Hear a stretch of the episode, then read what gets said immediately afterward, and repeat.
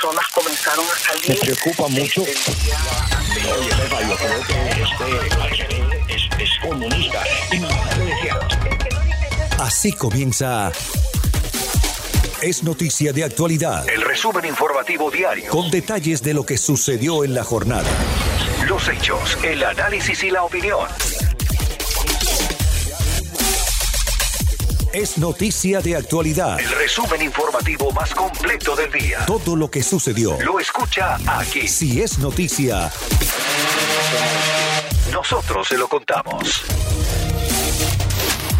Hace pocos días nos enteramos de que el Jackson Memorial, en una estrategia que buscaba muy probablemente llegar a más gente, terminó diciéndoles a los comisionados del condado Miami-Dade que les iba a dar a cada uno 100 dosis de vacunas contra el COVID-19 para que repartieran como mejor les pareciera a ellos entre sus constituyentes o entre sus residentes mejor que siempre y cuando fueran mayores de 65 años. Y a la alcaldesa Daniela Levin Cava le daba 1.300 vacunas para que hiciera lo mismo. Por supuesto, una iniciativa que puede ser muy loable, pero fue criticada ampliamente porque ¿qué tienen que ver nuestros oficiales electos en la distribución de vacunas? ¿Por qué va a saber un comisionado a quién debe darle una vacuna por encima de a cuál otra persona? Al final terminaron muchos comisionados rechazando esta oferta y devolviendo las vacunas para que fuera el Jackson quien terminara administrándolas como mejor pudiera. Pero, ¿qué tan temprano supo la alcaldesa Daniela Levincava de la disponibilidad de estas vacunas? Porque estuvo ella en contra de este tema, de este tipo de distribución, y luego nos enteramos de que también había unas vacunas para su despacho. La comisionada Rebeca Sosa lleva muchos años en el cargo. Es también una expresidenta de la Comisión del Condado Miami-Dade y habló con nosotros en Actualidad Radio al respecto. ¿Qué está pasando en el condado con las vacunas? ¿Por qué nos estamos tardando tanto y estamos siendo tan imprecisos en la forma en la que debemos distribuirlas? Comisionada, eh, ¿cómo recibió usted esa noticia del Jackson de que le iban a dar a su despacho 100 vacunas para que usted distribuyera como mejor le pareciera entre sus constituyentes mayores de 65 años? Bueno, nosotros a las diez y media de la mañana tuvimos una reunión, todos los comisionados virtuales con la alcaldesa, los departamentos, y en esa reunión fue que se dijo sobre las 100 vacunas para cada oficina de los comisionados. Yo la parte de la alcaldesa no la conozco, quiere decir que ahí no puedo opinar, pero lo que sí te puedo decir es que en el momento en que nos dijeron a nosotros de darles 100 vacunas a cada oficina de los comisionados, inmediatamente reaccionamos por muchas razones. Mira, el Jackson ha hecho una labor maravillosa en lo de las vacunas.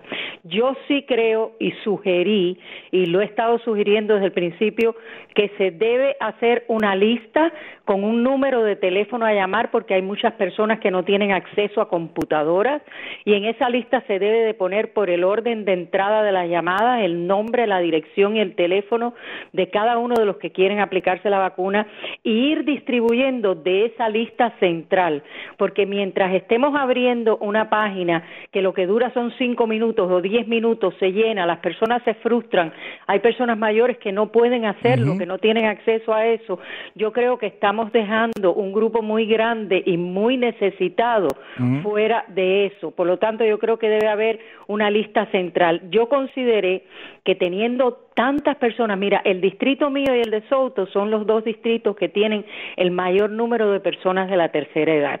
Quiere decir que tienen una necesidad tremenda y personas que tienen condiciones médicas que yo considero y siempre lo he dicho que ojalá que el gobernador cambie eso, que personas jóvenes que tienen una vida por vivir pueden sencillamente eh, obtener la vacuna porque yo creo que eso es muy importante que ellos la obtengan para que puedan vivir.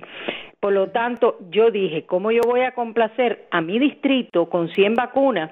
Y entonces, cuando ellos empiecen a llamar, van a poner en duda quién llamó primero, quién llamó después, se puede pensar, no, no, ella se lo va a dar a personas conocidas, a las personas amigas. No, yo creo que eso le corresponde a los profesionales y nosotros debemos servir como vehículos de ayuda de seguir insistiendo en que se haga una lista central para que todos nuestros, nuestros vecinos, nuestros constituyentes tengan el mismo acceso a la vacuna. Eh, eh, comisionada, eh, ¿usted sabía que a la alcaldesa le iban a dar 1.300 vacunas? No, señor, yo no, yo no sabía nada. ¿A ustedes, con ustedes se comunicaron a alguien antes para decirle que esto se iba a plantear, que ustedes no. se, le, no se, le, no se le comunicaron? Nosotros ¿no? yo me enteré, yo voy a hablar por mí, no puedo hablar por más nadie. Yo me enteré cuando comenzó la, el meeting que eh, la alcaldesa nos dijo públicamente, y ustedes lo vieron, que el señor Migoya nos iba a hacer un anuncio sobre unas vacunas para los distintos distritos. Y entonces ahí fue cuando el señor Migoya nos explicó que le iba a dar eh, 100 a cada uno y que se sometiera esa lista al Jackson. Y ahí fue donde nosotros empezamos a decir, no, no creo que esto tenga lógica. Yo insisto, Roberto, en que debe haber una lista maestra, una lista para que todo el mundo tenga acceso. Nosotros tenemos muchas personas aquí que no tienen computadoras y que no las saben manipular. Quiere decir que cómo nosotros podemos llegar a todo eso. Y otra cosa, lo más importante que hay hoy en día, lo más importante que tenemos que hablar es necesitamos vacunas en grandes cantidades. ¿Por qué? El condado Miami-Dade es el condado del estado con el mayor número de casos. Quiere decir, y, y, el mayor, y una población increíble. Quiere decir que nosotros debemos tener, yo no te voy a decir preferencia porque todo el mundo tiene derecho a la vacuna para poder salvar su vida, pero que nosotros debemos recibir los números más grandes por los casos tan grandes que hay, la población tan grande que hay y la entrada y salida de visitantes constante que tiene el condado Miami-Dade. Comisionada, muchísimas gracias, muy amable por compartir con nosotros. ¿eh? Siempre un placer para todos gracias. y cuídense mucho, eh, María Fernanda, tú Roberto y don Camilo. También. Ay, gracias, comisionada. Gracias. La información de hoy. México. Hay que abrazarse más, no pasa nada. Eso decía en marzo el presidente Andrés Manuel López Obrador al hablar del virus 19. Sí, el mismo virus en que este fin de semana dio positivo. Después de muchas críticas al gobierno mexicano y a su gestión en medio de la pandemia, Pablo Mejías Pérez, periodista desde la capital mexicana, le cuenta a Yoli Cuello cómo el gobierno está asumiendo este nuevo reto como bien decías, el presidente de México, Andrés Manuel López Obrador, informó ayer por la noche, esto a través de sus redes sociales, que dio positivo a COVID-19. El mandatario ya le precisó que tenía síntomas leves y se encuentra ya bajo atención médica. Además, designó a la secretaria de Gobernación, a la licenciada Olga Sánchez Cordero, para que lleve las conferencias mañaneras en cuanto se recupere el presidente. El se encuentra, hay que precisarlo, Yoli, en, en aislamiento en el Palacio Nacional, en donde también está su esposa Beatriz Müller y su hijo. Antes del anuncio, el mandatario, quiero comentarte, estuvo de gira por los estados de Hidalgo y San Luis Potosí. Estuvo en eventos públicos, lamentablemente, sin usar el cubrebocas como la mayoría de los mexicanos lo estamos haciendo. El presidente, luego de su gira, abordó un avión comercial esto hacia la Ciudad de México, en donde dio esta noticia que dio positivo a COVID-19. Funcionarios del gobierno federal, quiero comentarte, principalmente los secretarios que están cerca de él, ya se han iniciado a realizar pruebas de detección de COVID-19. Hay que recordar que el presidente López Obrador solo usa el cubrebocas cuando aborda aviones comerciales para ir de gira, como lo marcan los protocolos internacionales. También quiero precisar que en redes sociales el mandatario ha sido severamente señalado por sus irresponsabilidades ante la pandemia, entre ellas el, precisamente el rehusarse usar el cubrebocas en los eventos públicos, o también hay que recordar que en su momento, en plena pandemia, llamó a los mexicanos a seguirse abrazando y que les avisaba cuando ya se dejaban de abrazar. Pues eso es lo que está pasando con el presidente López Obrador. A propósito, lo de las vacunas, allá en México están aplicando cuál, la vacuna de los rusos. Eh, Yoli, aquí se están aplicando la vacuna de Pfizer, se está aplicando también la vacuna Cancino, que son las principales. Hoy, esta mañana, el presidente López Obrador habló con su homólogo de Rusia y bueno, de ahí ya se acordó la, la, el envío de vacunas hacia México. Van a ser millones de vacunas que van a llegar a México, pero aquí especialistas han dicho que está muy mal hecho que estén probando varios tipos de vacunas, ya que el seguimiento que se va a dar a cada una en un futuro va a ser muy, muy difícil, por lo que especialistas le han recomendado al presidente López Obrador solo se tenga una o dos vacunas para que se pueda demostrar la efectividad de estas. Hay que recordar que la eh, vacuna Cancino se dice que en adultos arriba de 55 años solo tiene un 17% de efectividad y es una de las que se está aplicando principalmente a los este, médicos en estos momentos aquí en México y ya en unos días más se van a aplicar precisamente a los adultos mayores. Y mm, en cuanto a las funciones, ¿el presidente sigue operacional o hay alguien encargado? ¿Él puede eh, hacerlo como no han hecho otros líderes eh, que han estado sorteando la, el coronavirus? ¿Cómo, ¿Cómo funciona esa parte? No, el presidente López Obrador se encuentra bien, como él ha dicho, los síntomas son muy leves. Él se encuentra atendiendo desde Palacio Nacional. La que está ahorita dando la cara en las conferencias mañaneras es la licenciada Olga Sánchez Cordero, quien es la secretaria de Gobernación, pero incluso ella dio un mensaje en este día en el que dijo que el presidente se encuentra bien y atendiendo sus responsabilidades, es decir, el presidente sigue en funciones, no está, eh, vamos, él tiene síntomas muy leves. Ok, ahora, en cuanto a la conversación con el presidente Biden,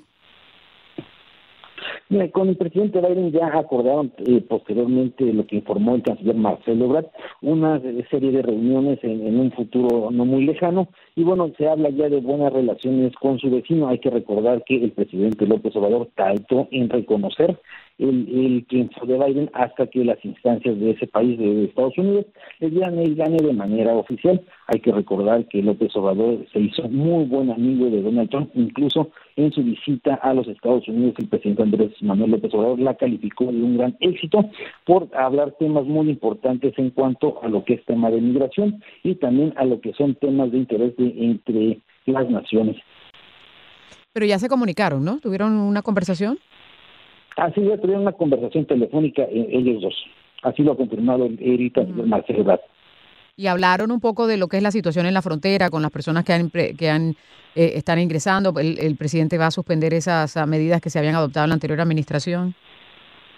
Eh, exactamente, uno de los temas principales que se abordaron fueron los de las caravanas que, bueno, se podrían seguir dándose en el transcurso de, los próximos meses. También se habló temas muy importantes sobre el COVID-19 y, bueno, las estrategias que se podrían seguir en, en, los, en la zona fronteriza de México en Estados Unidos, ya que hay que recordar que es una de las zonas donde más altos números de contagios ha tenido México, en la zona frontera con Estados Unidos. Ahora, por otro lado, Pablo, las masacres que se han reportado que ocurrieron en, México durante este fin de semana, que se descubrieron unos cadáveres, unos de ellos entre la frontera, ¿qué nos puedes decir? Así es, en el estado de Tamaulipas, que hace frontera con Texas, 19 personas fueron asesinadas y calcinadas, esto en una camioneta de carga. Quiero informarte que la Fiscalía local ha confirmado que todas las víctimas fueron asesinadas a tiros. Algunos de ellos tenían el llamado tiro de gracia luego de ser llevados los cuerpos a una zona despoblada en el municipio de Camargo. Ahí les prendieron fuego al interior de dicha camioneta. La principal línea de investigación que tiene la Fiscalía local es la disputa de bandos locales por el control, trasiego y venta de drogas pese a la presencia de la Guardia Nacional, quiero informarte, eh, creada en la administración precisamente del presidente López Obrador, la violencia no ha podido ser frenada en México, en especial en la zona de la frontera norte, que es paso obligado, sin duda, de droga hacia la Unión Americana. Como dato, quiero comentarte que en octubre del año de 2010, unas 72 personas fueron encontradas enterradas en fosas clandestinas también ahí en el estado de Tamaulipas, la mayor masacre que ha registrado ese estado del norte de aquí de México. Ahora, pero ¿se tiene algún indicio de responsabilidad? ¿Está vinculado con los carteles de la droga? Como te comento, la principal línea de investigación que tiene es la disputa entre bandas locales por el control de trasiego de drogas. Hasta el momento la Fiscalía no ha querido dar mayor detalle para no entorpecer las investigaciones, así lo ha confirmado el fiscal de Tamaulipas. Y bueno, finalmente también ya se están haciendo, eh, procesando las escenas de crimen, en este caso donde fueron encontrados los, los cuerpos, porque ya indican que eh, fueron asesinados en otra parte y llevados ahí para quemarlos, ya que en la zona no encontraron ni un solo casquillo percutido. Claro, pero eh, eh, es como un modus operandi de algún grupo en particular que los asesinan y los, y los incineran y después los, los dejan en otra parte, ¿o qué? Así es, son principalmente los cárteles que operan en la zona norte, lo que es el, el cártel de Jalisco, eh, bueno, son, son varios cárteles que operan en, en la zona norte de, de México, ¿no? Uh -huh. Y bueno, finalmente ya se están disputando lo que es la el trasiego de droga en lo que es la, la frontera con Texas. Pues muy bien, lamentable todo eso, ¿no? Este año también ha comenzado con, con masacres allí en México. ¿Algo más que nos quieras agregar, Pablo? Finalmente que, bueno, ya estamos con la luz al final del túnel con lo de las vacunas aquí en México, bastante, bastante fuerte lo que es la pandemia de COVID-19 aquí, mucha gente ya ha fallecido lamentablemente, muchos conocidos, muchos amigos, y bueno, finalmente aquí tenemos que seguir con las medidas de mitigación hasta que no podamos alcanzar una cobertura total de la vacunación. La buena noticia es que el presidente López Obrador ya dio luz verde para que empresas privadas puedan comprar vacunas en el extranjero y venderlas en la iniciativa privada aquí en México, que bueno, eso es una ayuda bastante para los mexicanos, ya que si tuviéramos que esperar el tiempo que nos el gobierno nos vacunara gratuitamente serían varios años, ¿no? Y esto es, de verdad sería bastante crítico tanto para la economía de México como para los estados. Muy bien, pues eh, Pablo, muchísimas gracias eh, por este contacto, por la información. Está, estamos atentos, buenas tardes. Buenas tardes para ti también, Pablo Mejía Pérez, con lo último que ha estado pasando en México. Es noticia de actualidad, el resumen informativo más completo del día. Más completo del día.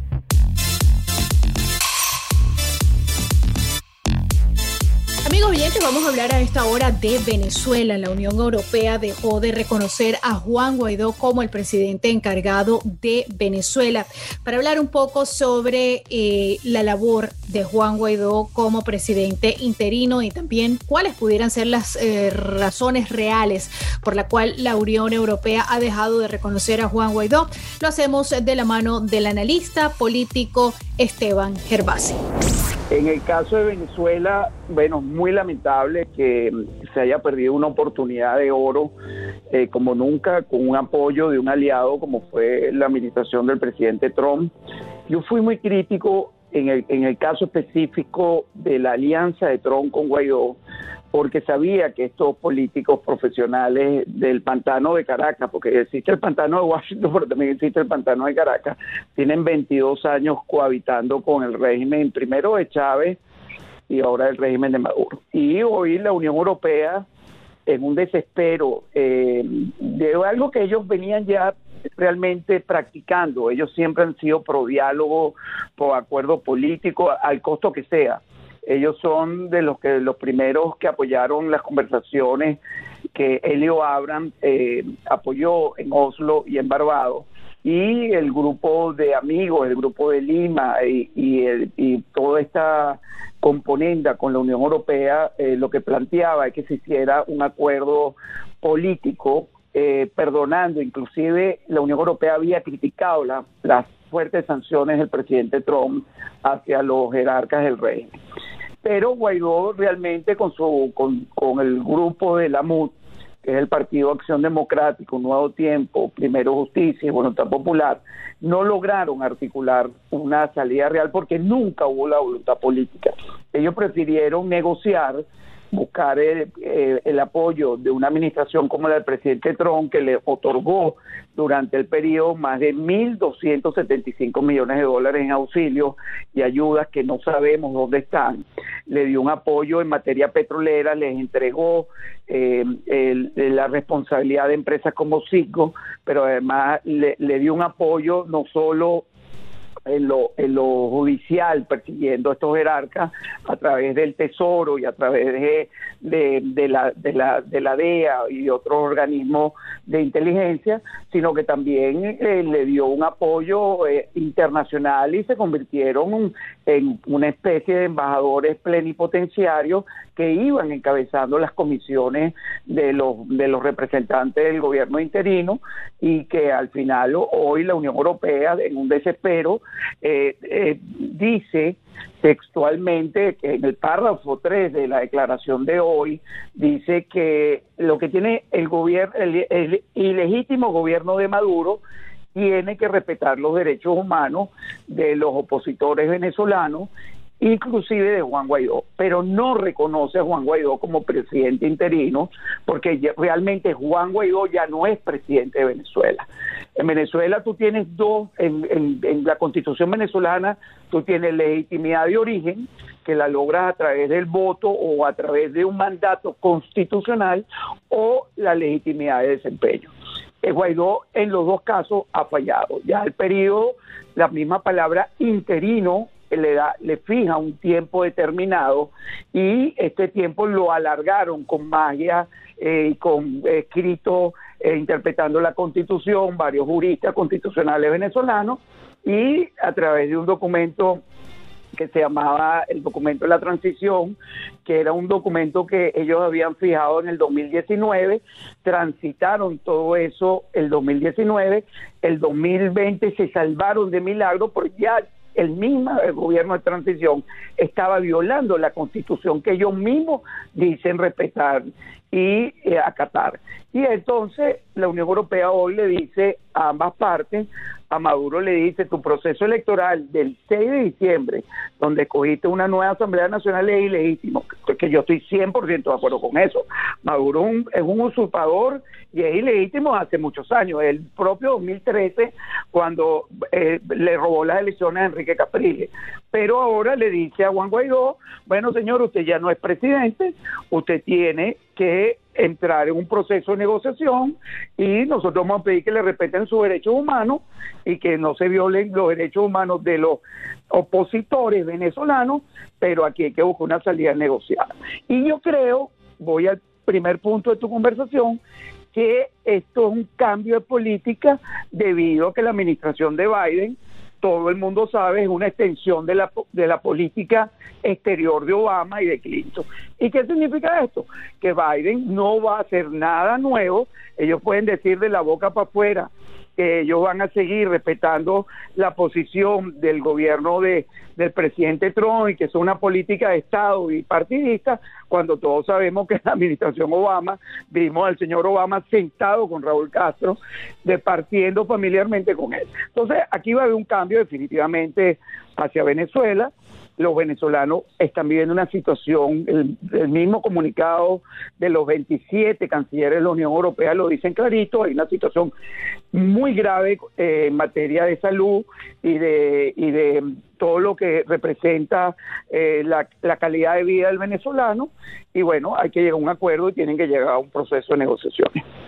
Esteban, continuaremos conversando sobre esto en algún momento próximo futuro eh, pronto, ojalá que sea pronto y, que haya nuevos acontecimientos que exijan tu visita al programa. Un abrazo, Esteban. Un fuerte abrazo. Todas las bendiciones. Muchas gracias. Esteban Gervasio, analista político con nosotros aquí en cada tarde. La información internacional es noticia de actualidad. Israel anunció la apertura de su embajada en Emiratos Árabes Unidos. Nuestro analista Juan Carlos Sainz Borgo nos amplía la información y dice las consecuencias y lo que va a ocurrir durante el mandato de Biden de acuerdo a lo que se ha dicho en las últimas horas. Quisiera comenzar con la de Israel. Eh, Biden reafirmó el compromiso inquebrantable de Estados Unidos hacia la seguridad de Israel, o sea que se mantiene pues esa alianza y esa, esa unión entre Estados Unidos e Israel, ¿no? Correcto, yo creo que este fue un mensaje importante, necesario que dio el, eh, el nuevo asesor de seguridad nacional de la Casa Blanca, Jay Sullivan, en una conversación que estuvo con eh, su, homólogo israelita, pero que desde el punto de vista de la, de, la, política real era bastante innecesaria. Lo que sucede desde mi perspectiva es que la crispación que llevó eh, la forma de llevar la política el expresidente Donald Trump llegó a dudar de cosas este, para, fundamentales en muchos temas de la agenda bipartidista tradicional de los Estados Unidos, que es el caso del apoyo a, a Israel. Entonces yo creo que esto era casi una formalidad, pero de mucha importancia para, para las relaciones con Israel y sobre todo con la apertura de relaciones diplomáticas que ha llevado adelante el Estado de Israel con algunos países eh, árabes. Hablando de países árabes, Israel anunció la apertura de su embajada en los Emiratos Árabes Unidos. Un paso importante, ¿no? Correcto, esto, esto lleva adelante lo que, lo que algunos han, llamado como el proceso de Abraham, que es esta, esta apertura de, o la normalización de las relaciones diplomáticas de Israel con los Emiratos Árabes Unidos, con Bahrein, con Marruecos, eh, lo cual es sin duda uno de los, de los legados de la administración Trump. Así es. En, yéndonos o viniendo hacia el continente americano, leemos que eh, 50 ciudades eh, están protestando en caravanas contra Bolsonaro, el presidente de Brasil. Bolsonaro parece ser que eh, no le ha ido muy bien, eh, a pesar de que obviamente eh, ha hecho algunas cosas que le han dado aplauso, pero parece ser que incluso una de las que no le ha dado aplauso es su lucha contra el COVID-19, ¿no?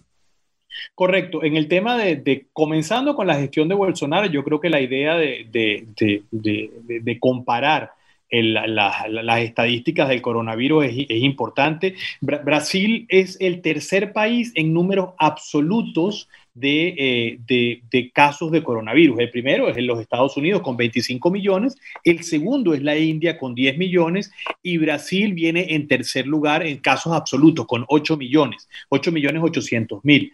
Eh, por supuesto, esto lo podemos ver de diferentes perspectivas, por, por número de habitantes, por cada millón de habitantes, por cada 100 mil habitantes. Este es el tema de la estadística, ¿no? que uno puede, puede cambiarlo desde varias formas, pero sin duda el, el tema eh, ha sido percibida la, gestión de Bolsonaro con mucha crítica y también tiene que ver mucho con el tipo de inestabilidad que se crea en los países cuando permanentemente se están juzgando a los presidentes y se le están sacando del el poder. Recordemos que eh, eh, Bolsonaro llega al poder después de el haber terminado eh, o haber interrumpido el gobierno de la señora Dilma Rousseff por parte de, eh, de, del Congreso de, del Brasil. Recordemos que el presidente Lula da Silva también fue detenido por casos de corrupción y la gente pues entonces empieza a, eh, a, exigir ese tipo de medidas eh, dentro de cualquier gobierno. Y, uno sabe que no necesariamente eso es lo mejor para, para la gestión de, de, de, del Estado. Y mucho más que cuando uno revisa, se habla de la peor caída en popularidad, pero mantiene un 30% de, de popularidad, que es un 30% que no es bueno, no es bajo, pero tampoco es una, es una, es una cifra terrible respecto a la aceptación por parte del gobierno. Bueno, como siempre, un placer, Juan Carlos. Te deseo una feliz semana. Igualmente para ustedes. Era el analista internacional Juan Carlos Sainsborgo en nuestro programa del día de hoy.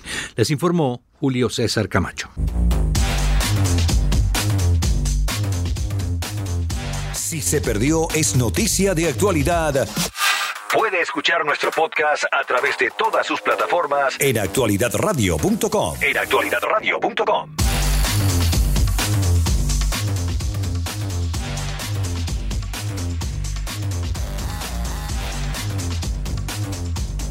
noticia de actualidad.